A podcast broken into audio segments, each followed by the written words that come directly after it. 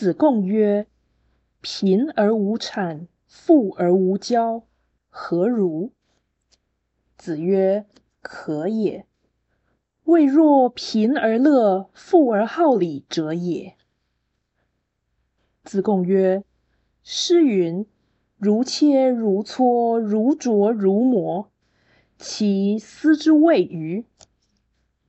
子曰：“次也。始可与言师已矣。告诸往而知来者。”子贡说：“人如果贫穷而不媚俗，富裕而不骄傲，这样如何？”孔子说：“可以了，但这毕竟不如贫穷却安乐。”而富裕却有利的境界啊！子贡说，《诗经》所谓“如切如磋，如琢如磨”的含义，就是类似老师这样启迪我的效果吗？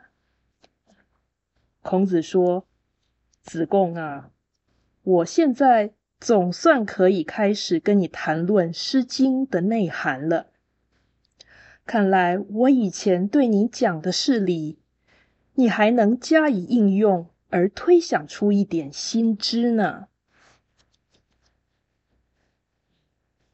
道义阐释，此文是《论语》中第一个师生对话，它显示孔子与弟子思想境界的巨大差异，或真理认知的高下。精粗，子贡所说不过是关于人性的消极自治，而孔子所言是关于理性的积极发扬。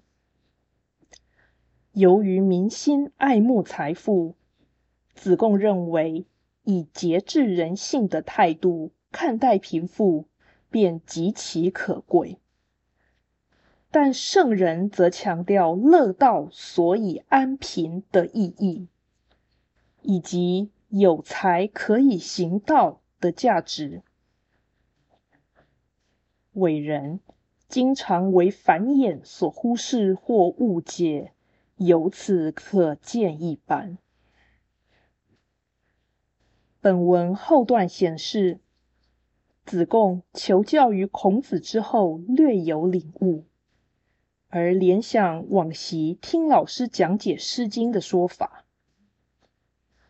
这表示学子读书常一知半解，需要经过一段时日的体验，才可能有一点融会贯通的觉悟。所谓豁然开朗，正是此情的形容。但其实其中恐怕仍多有不解。或错觉。本文前段呈现智鱼之别，而后段呈现传道者百年树人的辛苦。此二者共同暗示伟人的孤寂与慈悲。